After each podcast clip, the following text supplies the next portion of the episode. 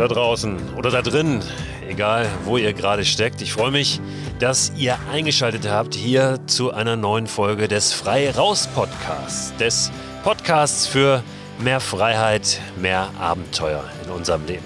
Ich bin Christoph Förster und ich möchte in der heutigen Folge sprechen über eine sehr, sehr schöne Möglichkeit, wie wir auch in diesem Jahr vor der Haustür ja, das ein oder andere Abenteuer erleben können. Denn ich denke, das ist uns mittlerweile allen klar. Der große Urlaub im Ausland, der findet dieses Jahr nicht statt aufgrund der Corona-Krise. Und wir müssen jetzt einfach mal, spätestens jetzt, uns mit Alternativen auseinandersetzen. Und da gibt es ganz, ganz viele wunderbare Möglichkeiten. In Deutschland oder auch, wir wissen ja noch nicht, ob wir überhaupt über die Ländergrenzen, über die Bundesländergrenzen wieder unterwegs sein dürfen, im eigenen Bundesland. Vorausgesetzt, wir leben nicht gerade in Bremen, da wird mit dem Abenteuer, mit dem abwechslungsreichen Abenteuer, gerade auch landschaftlich, natürlich ein bisschen eng. Wobei ich lebe selbst in Hamburg, ist ja auch ein Stadtstaat und habe tatsächlich auch mit diesem Vehikel, von dem ich heute erzählen möchte, schon ganz tolle Abenteuer innerhalb der Stadtgrenzen erlebt. Es geht um ein Abenteuervehikel, das mittlerweile sehr, sehr viele kennen, das viele aber noch nicht wahrnehmen, wirklich als Möglichkeit, damit richtig Touren zu machen und richtig lange unterwegs zu sein. Damit auch das zu transportieren, was ich brauche, um ein paar Tage unterwegs zu sein. Vielleicht sogar ein paar Wochen. Es geht nicht um das Fahrrad. Das Fahrrad liebe ich auch. Das Fahrrad ist für mich eine der besten Erfindungen, die der Mensch überhaupt gemacht hat. Denn das Fahrrad ist ja im Prinzip seit seiner Erfindung gar nicht groß verändert worden. Und das ist ein sehr, sehr gutes Zeichen dafür, dass es einfach genial ist. Wir haben zwei Räder, wir haben einen Rahmen, wir haben einen Sattel, wir haben einen Lenker. Natürlich sind da technisch äh, ganz viele Neuerungen dazugekommen in all den Jahren und ein Fahrrad sieht heute ganz anders aus als vor 100 Jahren aber letztlich ja auch nicht, weil das System, das Modell ja immer noch das gleiche ist und es funktioniert einfach sehr, sehr gut. Also das Fahrrad liebe ich und mit dem Fahrrad kann man fantastische Touren machen, aber um das Fahrrad soll es hier und heute nicht gehen, sondern um das Stand-Up-Pedalboard, das SUP. SUP ist ja die Abkürzung SUP für Stand-Up Pedal.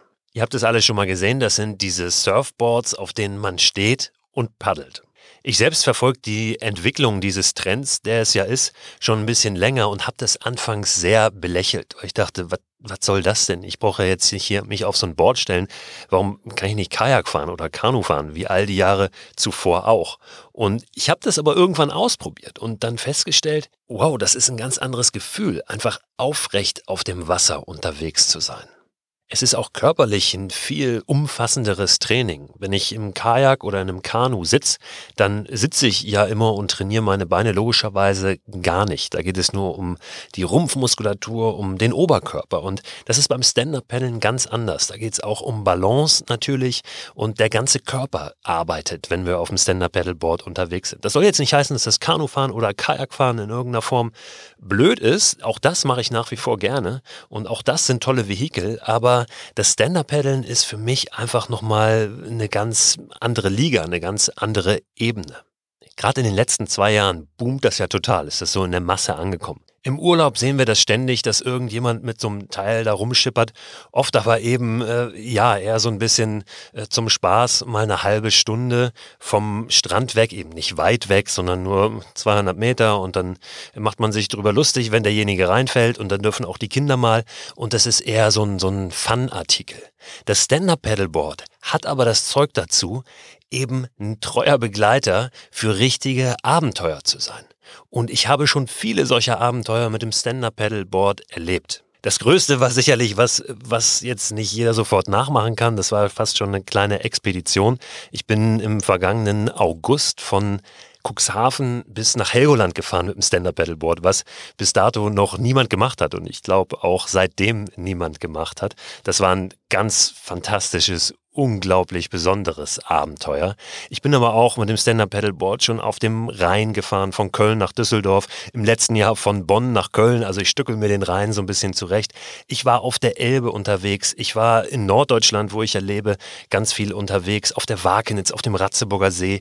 Mecklenburg-Vorpommern ist ein Paradies zum Stand-Up-Paddeln und durchaus auch zum Stand-Up-Paddeln eben über mehrere Tage. Das heißt mit einer Übernachtung. Ich habe so ein Touring-Board, das hat vorne ein Gepäcknetz und hinten ein Gepäcknetz und da kann ich richtig Ausrüstung draufladen. Da kann ich eine Hängematte dabei haben, da kann ich eine Isomatte dabei haben, einen Gaskocher, alles, was ich eben brauche, um zwei, drei, vier Tage oder auch länger draußen zu sein. Wenn es dann wirklich ein, zwei, drei Wochen werden, da gucke ich auch mal, was dieses Jahr möglich ist. Eventuell will ich da auch mit meiner Familie mal los. Dann muss ich mich natürlich ein bisschen beschränken, beziehungsweise etwas stapeln auf meinem Board, um all das mitzukriegen, was ich dann brauche. Aber ist auch möglich. Natürlich können wir uns auch da beschränken und eben nur das Nötigste dabei haben und ja, so auch ein richtig langes Abenteuer mit dem Stand-Up-Paddleboard erleben weil ja durchaus die Gefahr besteht, dass wir mal runterfallen von dem Board oder so ein paar Wellen übers Board spülen, sollten wir uns durchaus aber mit den Wassertemperaturen ein bisschen beschäftigen. Gerade jetzt ist es noch ziemlich kalt, das Wasser. Und wenn wir dann da reinfallen und nicht äh, geübt sind und nicht wissen, äh, was da genau passiert, wenn wir in kaltes Wasser fallen, nämlich dass wir das Gefühl haben, es schnürt uns so ein, wir können nicht mehr atmen, dann sollten wir entweder geeignete Ausrüstung tragen, also Bekleidung, da gibt's Trockenanzüge, also wo gar kein Wasser reinkommt, mit dem man auch im Winter fahren kann, oder natürlich Neoprenanzüge, wobei so ein Neoprenanzug dann auch einfach nass ist und wenn man wieder draufsteht, kühlt man dann doch äh, oft irgendwann aus, zum Beispiel wenn es auch sehr, sehr windig ist. Aber das Stand-Up-Paddeln ist durchaus eine mittelfristige Perspektive jetzt gerade. Wir stehen ja kurz davor, dass der Einzelhandel wieder aufmacht. Wir beschäftigen uns langsam damit, wie sieht unser Urlaub im Sommer aus, wie verbringen wir unsere Zeit, wie stürzen wir uns auch in Abenteuer, die uns auf ganz neue Wege führen, also probieren was aus, was wir noch nie gemacht haben. Und da glaube ich, ist das Stand-Up-Paddeln perfekt geeignet. Sprich, genau jetzt ist der richtige Zeitpunkt, sich damit auseinanderzusetzen. Es ist übrigens auch perfekt geeignet, um das Social Distancing beizubehalten, während man aktiv ist da draußen, auch mit jemand anderem. Denn wenn du auf dem Board, auf dem Wasser unterwegs bist, dann wirst du natürlich nie eng an eng fahren, sondern immer ja so eine Paddellänge Abstand haben und ja, bist einfach trotzdem alleine da draußen. Du bist weit weg von all den anderen Menschen. Du hast deine Ruhe. Du gleitest so sanft über das Wasser. Das ist eigentlich das, was das Stand-Up-Paddeln ausmacht. Du hast gar kein großes Geräusch, was du erzeugst, während du unterwegs bist. Dein Board gleitet fast geräuschlos. Das Paddel zieht total leise durchs Wasser und äh, du kannst einfach richtig, richtig gut runterkommen und natürlich auch zu dir selbst finden. Bevor du loslegst und aufbrichst mit so einem Stand-Up-Paddleboard, guck dir unbedingt mal die Technik an. Da gibt's wunderbare YouTube-Videos. Natürlich kannst du auch einen Kurs machen. Das ist aber dann ja auch eher perspektivisch, denn momentan gibt es solche Angebote natürlich nicht, beziehungsweise sind nicht möglich. Aber auf YouTube gibt es sehr, sehr gute Technikvideos. Ich sehe immer wieder Leute, die sich offenbar diese Videos nicht vorher angeguckt haben oder sich nicht mit der Technik beschäftigt haben. Und äh, dann schlage ich so ein bisschen die Hände überm Kopf zusammen. Denn die körperlichen Vorteile, die man draus ziehen kann aus, aus dieser Fortbewegung, die gibt es natürlich nur dann, wenn man das halbwegs äh, vernünftig macht und nicht da äh, kontraproduktiv umherfuchtelt mit den Armen und vor allen Dingen auch mit dem Rücken. Das Stand-Up-Paddeln ist super rückenfreundlich, stärkt den Rücken, aber dass eine falsche Technik auch kontraproduktiv sein kann, das habe ich selbst erfahren.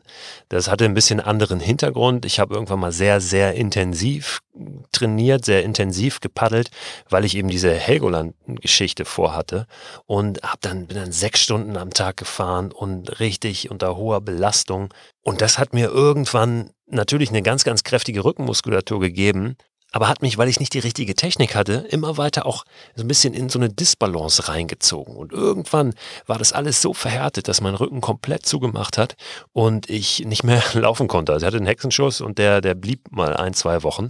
Und das war eine ganz, ganz äh, harte Herausforderung, mich da wieder herauszuholen aus äh, dieser körperlichen Mistlage. Also bitte guckt euch das an, wie man richtig paddelt, was eine saubere Technik ist. Von diesem Helgoland-Abenteuer mit dem Stand-Up-Paddleboard werde ich übrigens an anderer Stelle nochmal ausführlicher erzählen, weil das wirklich nochmal mehr Raum braucht. Es war, wie ich schon gesagt habe, ein ganz, ganz besonderes Abenteuer mit äh, sehr, sehr, sehr schönen Momenten, die mich sehr geprägt haben. Diese Geschichte ist auch deshalb so wichtig für mich, weil sie eine Vorgeschichte hat, weil ich durch diese ganzen Rückenprobleme gegangen bin, weil ich viel falsch gemacht habe auf dem Weg dahin, weil mir bis zum Schluss alle gesagt haben, das ginge überhaupt nicht, man könne nicht mit dem Stand-Up-Pedalboard nach Helgoland fahren. Und es am Ende dennoch geklappt hat. Aber wie gesagt, an anderer Stelle da nochmal ausführlicher zu. Du wirst dich wahrscheinlich jetzt fragen, ja, äh, wie komme ich überhaupt an Bord und was ist ein vernünftiges Board für mich? Wenn du wirklich Touren planst, dann schau unbedingt nach einem Touring-Board. Es gibt zum Beispiel Allround-Boards, das sind so äh, die, die man oft an irgendwelchen Stränden dann sieht, an Urlaubsdestinationen. Es gibt auch ganz, ganz billige Boards, ja, wie von den Discountern von Aldi, Lidl und Co. Die würde ich persönlich kannst du dir sicher denken, nicht empfehlen, weil die Qualität einfach nicht dolle ist, weil die nicht so stabil sind, weil die wie so eine Banane oft äh, durchhängen im Wasser. Also da äh, tut ein bisschen Qualität schon sehr, sehr gut. Grundsätzlich aber ein Touringboard, denn Touringboards haben einmal diese Gepäcknetze, vorne auf jeden Fall, manchmal auch hinten. Und dann sind sie von, vom Shape, also von der Form eben so, dass, dass sie sich gut eignen für längere Fahrten. Sind ein bisschen länger. Bei Stand-Up-Pedal-Boards gilt das gleiche wie bei Skiern. Länge läuft. Je länger ein Board ist, desto sauberer, desto schneller am Ende auch im Verhältnis zum Kraftaufwand läuft das Board. Dann gibt es aufblasbare Boards, die nennen sich Inflatable Boards und Hardboards, also die, ja, die man eben nicht aufblasen, nicht zusammenpacken kann, die einfach dann so lang sind, wie sie sind und natürlich ein bisschen schwerer zu transportieren. Diese aufblasbaren Boards sind fantastisch, weil sie das Logistikproblem lösen, was du oft beim Paddeln hast, auch wenn du ein Kajak oder ein Kanu hast. Du fährst dann zum Beispiel auf einem Fluss von A nach B, aber kannst ja nicht zurückfahren, weil die Strömung zu stark ist. Und dann ja, musst du entweder zu Punkt A mit dem Auto fahren und kommst in B an, weißt aber nicht, wie du da wegkommst. Oder du musst zwei Autos haben und dann hin und her fahren oder das irgendwie organisieren. Und das fällt alles weg, wenn du so ein aufblasbares Board hast. Übrigens natürlich auch bei Faltkajaks. Diese aufblasbaren Boards, die Inflatable Stand-Up Paddleboards, die kannst du zum Beispiel in der Bahn transportieren. Die kommen oft dann in so einem großen Rollkoffer, da hast du eine Pumpe drin, da hast du dann deinen Paddel drin und das Board. Den Rollkoffer kann man manchmal auch auf den Rücken schnallen, also als Rucksack tragen. Und dann kannst du nämlich mit der Bahn zu Punkt A fahren, fährst dann mit deinem Board auf dem Fluss oder was weiß ich für ein Gewässer von A nach B. Und von B kannst du dann wieder mit der Bahn, mit dem Bus, im Zweifel sogar mit dem Taxi wegkommen. Ich bin in Deutschland schon an so viele Orte gefahren mit der Bahn und meinem Stand-Up-Pedalboard und war dann immer sehr flexibel, weil ich jederzeit sagen konnte, jetzt äh, packe ich das Ding wieder zusammen, lass die Luft raus, weil ich ja eben hier nicht mehr weiter möchte, nicht mehr weiter kann und habe die Möglichkeit von dort einfach dann problemlos wieder wegzukommen. Ich habe es vorhin schon gesagt, der Einzelhandel öffnet jetzt so sukzessive wieder. Gerade haben die Geschäfte bis 800 Quadratmeter wieder die Möglichkeit aufzumachen. Und da fallen natürlich schon viele kleine Surf-Spezialisten rein, die auch Stand-Up-Pedalboards anbieten. Das heißt, wir haben jetzt wieder die Möglichkeit, in so einen kleinen Laden zu gehen und uns beraten zu lassen. Denn das ist wirklich ganz sinnvoll in dem Fall. Einfach nur online blind so ein Teil zu bestellen, gerade wenn man noch nicht auf so einem Ding gestanden hat, ist schwierig. Dann kaufen wir die Katze im Sack und haben vielleicht für 300 Euro ein super billiges Board gekauft, aber diese 300 Euro dann mehr oder weniger aus dem Fenster geschmissen, weil wir ja, mit diesem Board nicht klarkommen. Und uns dann doch später, weil uns diese Art der Fortbewegung grundsätzlich ja gefällt, äh, wieder ein teureres kaufen. Also da empfehle ich wirklich, im Fachhandel sich beraten zu lassen und im besten Fall natürlich so ein Board mal auszuprobieren. Das ist auch an ganz vielen Verleihstationen möglich, wobei die eben gerade ja noch nicht öffnen. Also da müssen wir uns noch ein bisschen gedulden. Ich packe euch aber auch nochmal drei Empfehlungen in den Newsletter rein, den ich heute Abend verschicke. Und zwar ein günstiges, ein etwas teureres und eins, was dann eher obere Preiskategorie ist, aber alle mit einem vernünftigen Preis-Leistungs-Verhältnis. Wenn du Interesse hast, dir das anzugucken und den Newsletter noch nicht abonniert hast, dann kannst du das tun unter christoförster.com slash frei raus. Christo Förster zusammengeschrieben, Christo mit CH vorne, Förster mit OE. Da kannst du den Newsletter abonnieren und da gibt es nicht nur diese Board-Empfehlung, sondern immer alle gesammelten Hintergrundinfos, Links, Details nochmal aus den Folgen, die in der jeweiligen Woche erschienen sind. Ja, das nur mal als so ganz kurzer Einstieg zum Thema Stand-Up-Paddeln. Einfach auch zum Lustmachen auf dieses Fortbewegungsmittel. Ich kann dir wirklich sagen, ich habe es am Anfang belächelt und ich liebe es mittlerweile. Ich kann mir gar nicht mehr vorstellen, auf dem Wasser anders unterwegs zu sein. Dieses Gefühl, wirklich da für dich zu sein, auch dich rauszuziehen aus allem, was an Land passiert, eine ganz neue Perspektive auch nochmal zu bekommen auf die Landschaft, nämlich vom Wasser aus. Das ist fantastisch und das möchte ich nicht mehr missen. Gerade dieses Jahr ist es eine der Möglichkeiten, das Abenteuer wirklich vor der Tür zu leben. Letztlich nicht nur nicht auf etwas verzichten zu müssen, sondern sogar noch was dazu zu gewinnen, nämlich eine neue Erkenntnis, ein, ein neues Fortbewegungsmittel, eine neue Art, Abenteuer zu erleben. Um Missverständnisse zu vermeiden, sage ich aber hier jetzt nochmal ganz deutlich, das ist kein Aufruf dazu, jetzt sofort große Touren, Mehrtagestouren mit dem Stand-Up-Paddleboard zu starten. Dafür brauchen wir noch ein bisschen Geduld, aber wir merken ja gerade, dass sich die Verbote, die Maßnahmen so ganz langsam lockern. Und ich bin guter Dinge, dass uns in ein, zwei Monaten dann solche Touren wieder möglich sein werden wo uns solche Touren hinführen könnten, ja, das ist im Prinzip genauso, wie wenn wir mit einem Kajak oder Kanu unterwegs wären. Es gibt aber natürlich auch mittlerweile für Stand-Up-Paddeln ganz spezielle Reiseführer nochmal oder Übersichten, welche Touren sich gut eignen. Und da habe ich immer zwei für euch rausgesucht. Und zwar gibt es den sogenannten Sub-Reiseführer Deutschland, die 50 schönsten Routen für Stand-Up-Paddling. Der ist geschrieben worden von Jan Meesen. Den Jan kenne ich auch. Ist nicht nur ein feiner Kerl, sondern einer, der sich auch sehr, sehr gut auskennt, der ganz viel schon abgepaddelt ist in Deutschland und das einfach mal zusammengetragen hat, wo sich solche Touren anbieten. Das Buch ist erschienen oder dieser Führer ist erschienen im Deutschen Kanuverband. Also auch nochmal eine Adresse mit ein bisschen Erfahrung aus dem Wassersport.